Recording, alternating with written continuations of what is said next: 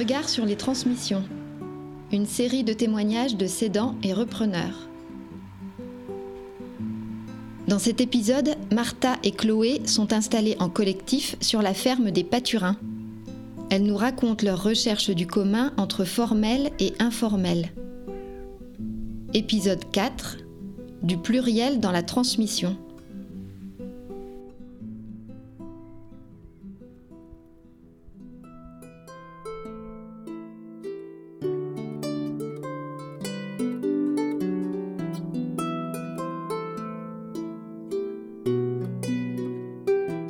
On est sur les terres de la ferme des Pâturins. Euh, c'est un projet collectif qui comprend une activité de vache allaitante et moi je tiens le fournil avec ma collègue. On fait du pain, des gâteaux. Euh, il y a aussi Chloé, Benoît qui ont lancé une activité de vache laitière il y a à peu près un an.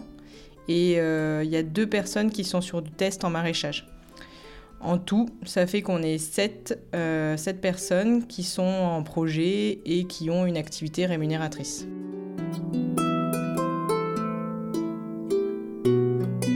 Cette ferme, elle, est collective dans le sens où il y a des activités économiques, comme l'a expliqué Martha, et des activités vivrières. Euh, les activités vivrières, c'est le poulailler, le verger, le potager collectif, les cochons, l'atelier mécanique. Et donc on a des personnes qui gravitent sur la ferme avec des projets qui n'ont pas forcément de vocation économique. Donc moi c'est Martha, euh, je suis artisane boulangère. À l'origine du projet, il y a Jean, mon compagnon, il est propriétaire de la ferme euh, où il fait des vaches allaitantes euh, avec de la vente directe de caissettes de viande. Ça fait 15 ans qu'il fait ça.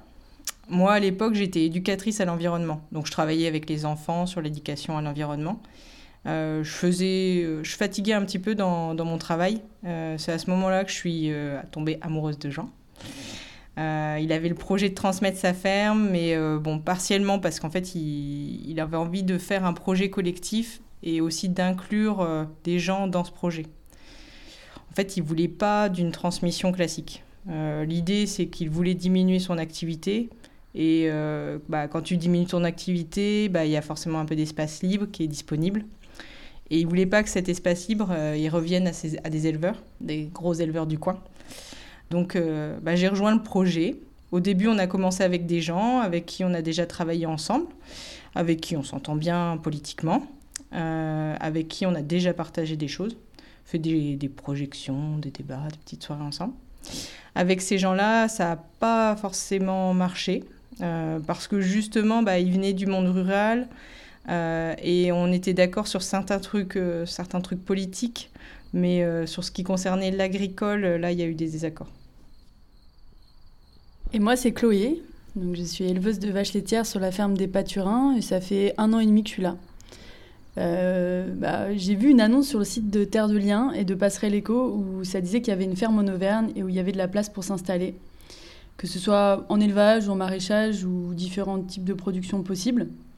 Et moi, à ce moment-là, j'étais en recherche de ce genre de lieu. Et c'était en juin, il y a deux ans. On est venu avec ma compagne pour la première fois. J'ai eu Jean au téléphone et à ce moment-là, c'était, ça faisait un an que j'étais en vadrouille dans différents lieux collectifs comme ça. Et on est arrivé ici, on connaissait vraiment pas l'endroit, on connaissait pas le secteur, on avait passé un petit peu de temps dans la région, mais, mais pas beaucoup plus. Et Jean, il faisait de la vache allaitante. Et quand j'ai cherché à m'installer sur lieu, il y avait aussi une autre personne, Benoît, qui était en test et on a décidé de s'associer pour faire des vaches laitières ensemble. Et on a ramené un deuxième troupeau. Jean s'est mis à chercher des éleveurs et des éleveuses parce qu'en fait, bah, il y avait du terrain, euh, euh, il y avait le terrain qu'il avait. Euh, le maraîchage, bah, c'était pas suffisant pour pallier la diminution d'activité. Euh, faut dire que Jean, il est vraiment très très moteur hein, euh, pour trouver des nouvelles personnes, euh, mais ça fonctionne pas forcément avec tout le monde. On a des gens qui sont venus et qui sont pas restés pour, bah, pour plein de raisons. Donc maintenant, ce qu'on fait, c'est qu'on propose aux nouveaux arrivants de faire une phase de test.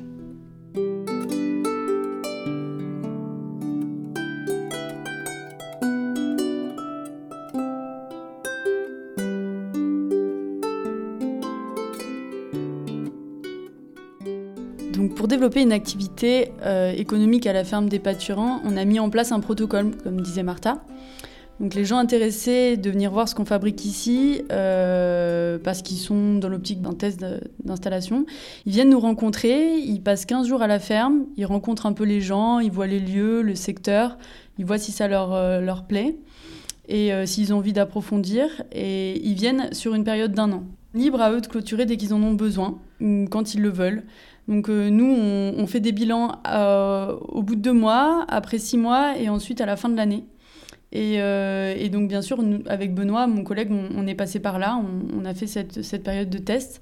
Donc, après un an passé, on, s'engage à continuer sur place, à s'installer, à faire les démarches d'installation, à commencer à faire sa production, et puis, puis voilà, c'est lancé. Ça laisse même un certain temps pour mûrir un peu son envie et savoir ou non si on a envie de continuer. Euh, pour s'organiser, on a décidé de se réunir euh, deux fois par mois avec beaucoup de discussions. Euh, bah, ça, c'est hyper important. Euh, les réunions pour apaiser les tensions qu'il pourrait y avoir. Ça fait 4 ans. Euh, évidemment, sur 4 ans, bah, il y a eu des tensions. Mais je trouve que c'est un groupe qui fonctionne bien. une des difficultés aussi, c'est les envies de chacun, chacune. Entre ceux qui veulent bah, pas forcément travailler beaucoup et de fait que bah, quand tu travailles pas beaucoup, bah, tu gagnes moins d'argent, mais c'est ta volonté. Et ceux qui veulent travailler plein pot et du coup gagner un peu plus, euh, mais qui sont euh, du coup un peu moins disponibles pour entretenir la ferme. Euh, bah, ça aussi, ça crée des tensions. Après, on n'est pas non plus super nombreux. on n'est pas rentré dans un truc de routine, un truc qui marche tout seul. C'est sûr, on ne peut pas encore se passer des réunions on sait que c'est nécessaire mais c'est souvent formel. Et euh, il faut qu'il y ait des réunions formelles, mais ça laisse pas forcément place justement à l'expression euh, individuelle des idées de chacun, euh, de ses valeurs, de ses références, de son histoire, enfin, tout, tout ça, tout ce qui est informel. Et, du coup, au quotidien, on discute, on mange, on sort ensemble, on, essaye de, de, partager du temps ensemble, mais ça fait pas tout et surtout euh, que tous les gens du collectif n'habitent pas dans le même endroit. Il y a, un peu des disparités à ce niveau-là. Du coup, pour pallier à ça, on a mis en place des soirées, ce qu'on appelle des soirées thématiques, et c'est chacun notre tour. Euh, donc c'est un petit peu neuf, on en a déjà fait quatre, et on essaye tous les mois. Et c'est un des membres du collectif qui prépare et qui présente quelque chose aux autres pendant cette soirée-là. Et c'est vraiment ouvert, c'est n'importe quelle thématique euh, qui intéresse la personne qui, qui en est responsable à ce moment-là. Pour gérer la ferme, on a créé une association euh, en août 2016, euh, mais aussi pour faire du lien entre toutes les activités, les activités qui, qui, sont économiques, les activités vivrières, et aussi avec les membres actifs il y a quand même d'autres personnes qui sont euh, plutôt regard extérieur et du coup qui nous aident bien à avancer sur euh, certaines problématiques qu'on peut rencontrer. Euh, bah, une des difficultés rencontrées, en fait, c'est quand tu as une personne, Jean, qui est propriétaire des lieux et qui a plein de casquettes, qui est à la fois propriétaire, qui fait à la fois partie de l'association, qui est quelqu'un de très meneur, a beaucoup d'idées, plein de convictions, qui est très dynamisant mais à la fois qui est bah, forcément du coup, qui prend beaucoup, beaucoup de place euh, de par son statut. Ça, c'est un peu schizophrénique. C'était important pour nous qu'à un moment donné, cette ferme, elle soit plus la ferme de gens, euh, mais une ferme collective et que tous les membres soient au même niveau. Donc, euh, avec Jean, on a fait le tour d'un certain nombre de fermes. Euh, pour voir euh, quels étaient les statuts, euh, qu'est-ce qui serait le meilleur, la meilleure solution à trouver pour, notre ferme à nous. Et en fait, on a décidé de fil en aiguille qu'elle appartienne plutôt à un fonds de dotation et qui a pour but de racheter du coup des fermes. Ce qui n'est pas évident du tout parce que ça veut dire que la ferme, eh ben, elle sera pas à nous, mais au fonds de dotation. donc ça, c'est un peu... D'un côté, c'est le gros truc politique de notre ferme. C'est-à-dire que dans le but qu'elle reste toujours une ferme, euh, elle appartiendra à un fonds de dotation. Pour le prix, on s'est mis d'accord. On, a fait, euh, on a fait venir un notaire, c'était plus simple, euh, qui a estimé le tout à 360 000 euros, avec les frais de notaire et les 20 hectares de terrain. C'est vrai qu'on a du mal à mettre tout notre argent dans le fonds de dotation, puisque, puisqu'en fait, si on part, bah, on récupère rien. or, bah, on est dans une société quand même où la propriété privée, bah, c'est important. Euh, moi, j'aime mieux l'idée de la propriété d'usage. là, on n'est pas propriétaire, mais on construit un outil de travail. Et les 360 000 euros, il y en a qui trouvent que ça fait vraiment beaucoup. Ça se comprend, hein, mais il y a aussi des regards extérieurs, en fait. Et ça, c'est dur. c'est dur aussi, les regards, les jugements extérieurs. Ça nous déprime un peu. Je suis d'accord avec Martha, ça, nous dépasse un peu ces questions de propriété. Mais, pour moi, ce qui est, vraiment important, c'est ce côté collectif qui est en construction. Et avec ma compagne, on est, on est passé sur des collectifs qui avaient plus d'ancienneté, qui étaient plus structurés. Mais c'est aussi ça, finalement, qui, qui a fait qu'on n'est pas tombé sur un collectif qui nous convenait. Parce que ce qu'on a aimé ici à la ferme des Pâturins, c'est qu'il y avait des choses mises en place, mais que ça restait très ouvert et que nous, on avait notre place là-dedans. Et c'est effectivement le cas ici. Il y a de la place pour créer et construire des choses.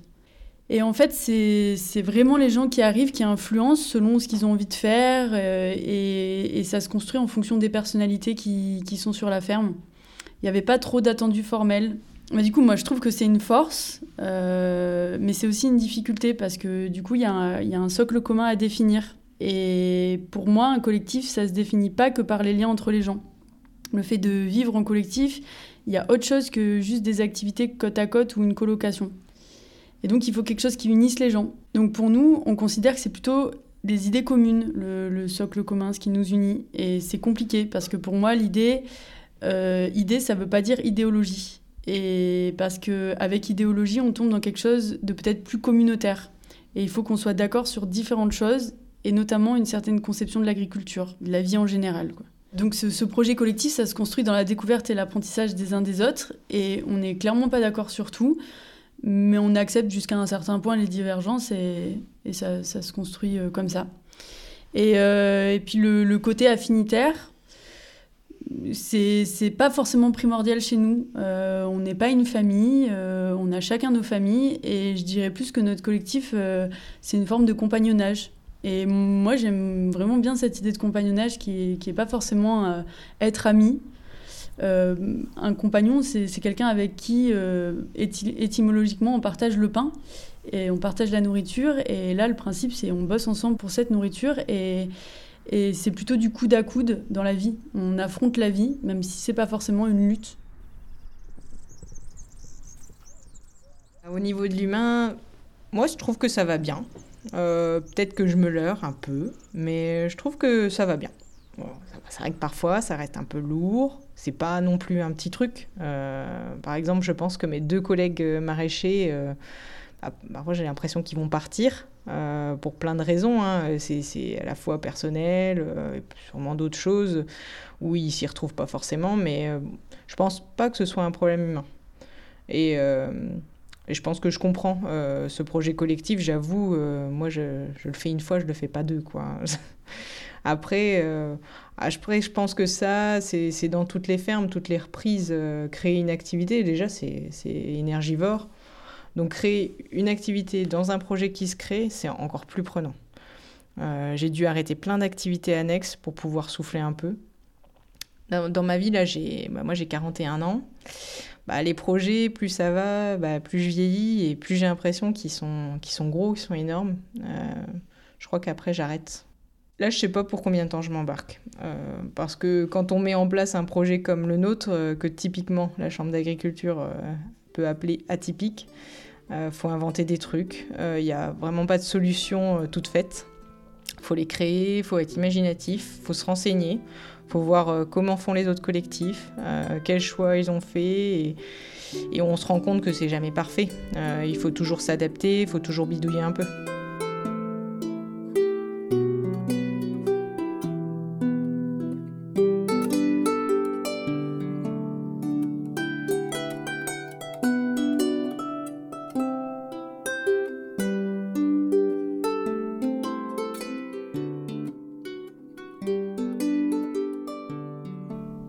Transmission, elle est un peu particulière parce que Jean, pour le moment, il continue son activité. Donc, il diminue son troupeau et son activité dans l'optique de le transmettre, mais il continue quand même à côté de nous. Et euh, on crée une activité à côté avec une reprise d'une partie des terrains. Donc, c'est le début d'une transmission, mais après, l'idée, c'est qu'il y a encore de la place pour transmettre à quelqu'un d'autre. Je, sais que Jean, euh, s'il a voulu transmettre cette ferme euh, ou l'ouvrir à, d'autres, pour que ça devienne un projet collectif, c'est parce que je pense qu'il y avait un petit ras-le-bol dans son activité. c'est fatigant aussi d'être seul et de le faire depuis 15 ans, de faire depuis 15 ans la même chose. Moi, je peux comprendre que ça crée une certaine euh, lassitude aussi. Euh, l'idée d'ouvrir la ferme, ça lui permet aussi d'avoir un entre-deux euh, entre arrêter et continuer. Il n'est pas très vieux, il va avoir une cinquantaine, mais la question se pose de quoi faire après et de se dire bon bah qu'est-ce que je fais Au fond, bah, je suis paysan, je laisse mes terres, mais je peux pas vraiment partir en fait. Donc au moins on se dit qu'on essaye quelque chose, après, c'est pas c'est pas tout nouveau ce qu'on fait, hein, et pas du tout exceptionnel. On sait que on sait que c'est dur dans toutes les fermes, que c'est compliqué pour tout le monde. Euh, voilà, nous ça, nous apporte beaucoup, mais ça crée plein de complications aussi. On se rend compte qu'il y, a plein de gens qui sont passés par là et qui en fait bah, sont peut-être bien mieux tout seuls qu'en collectif.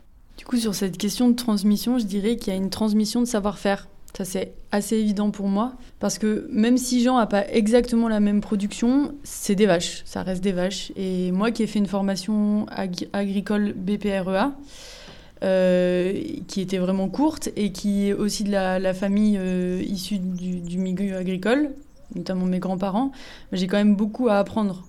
Et surtout en n'étant pas du coin, en connaissant pas le terrain euh, et ses difficultés, voilà, j'ai quand même beaucoup à apprendre. Donc pour notre première année d'essai, avec Benoît, on a, on a beaucoup travaillé avec Jean, avec son troupeau. Il a beaucoup d'expérience, donc euh, il nous aide beaucoup à ce niveau-là. Et euh, il y a vraiment un accueil par lui, par Martha, par les autres, euh, qui m'ont transmis des relations, des connaissances, un réseau. Et, ça, ça m'a beaucoup facilité les choses. Euh, je vois par rapport à d'autres personnes que je connaissais qui s'installent seules dans un univers étranger, c'est pas la, même chose. Ça facilite grandement les choses quand il y a des gens qui sont là pour, euh, te soutenir, pour te filer des conseils, des coups de main. Et, euh, par exemple, contracter un emprunt, potentiellement hypothéquer des biens individuels, euh, les questions de changement climatique, gérer la complexité. Enfin, voilà, il y a plein de données où il faut qu'on s'engage et c'est une grosse prise de risque. C'est un saut dans, le vide et d'une certaine manière, et peut-être aussi encore plus avant, euh, aujourd'hui, l'avenir est incertain. Et donc le soutien du collectif, ça fait vraiment du bien, ça, ça épaule. Après, on sait, on sait qu'une activité agricole, normalement, ça s'inscrit dans quelque chose de durable. On n'achète pas des vaches pour un an, on achète des vaches pour 10, 15 ans. Et en même temps, c'est assez particulier d'être dans une optique de long terme et par la force des choses, d'être dans un projet qui empêche cette vision à long terme.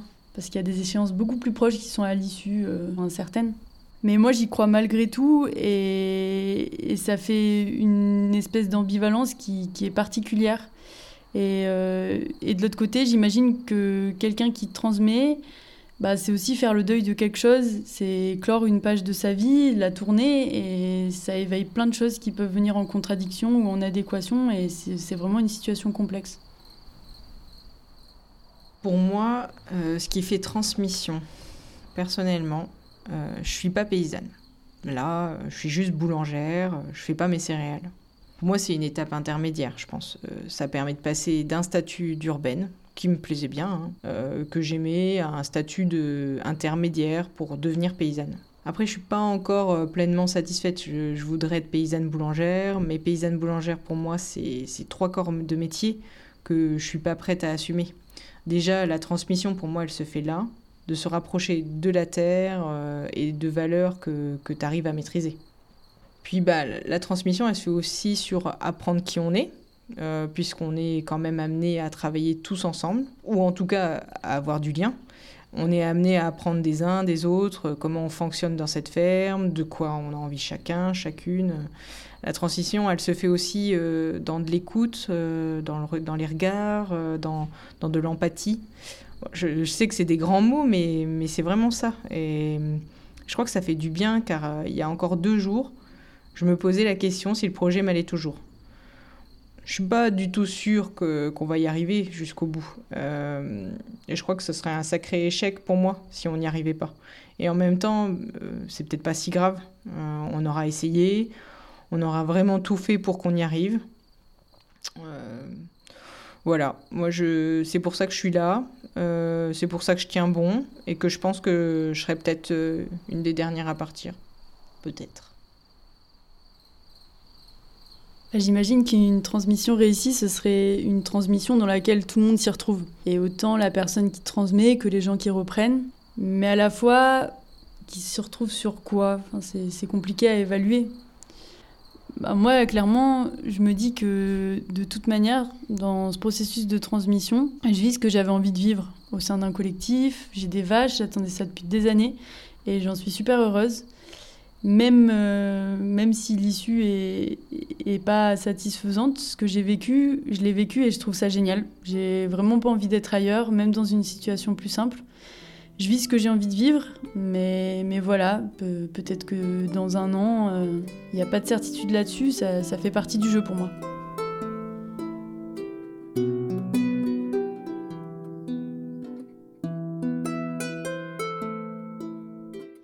Les témoignages que vous avez écoutés sont issus du travail de recherche-action Reconsidérer les transmissions pour mieux les accompagner aux éditions Créfat Documents un projet porté par des associations du Célavar Auvergne-Rhône-Alpes et Massif Central, soutenu par le ministère de l'Agriculture. Cette série a été réalisée par l'association La Calligramme. La musique est une création de Uwe Jendricke. Si les questions de transmission agricole vous intéressent, n'hésitez pas à prendre contact avec l'association La Brèche à La Chaise-Dieu.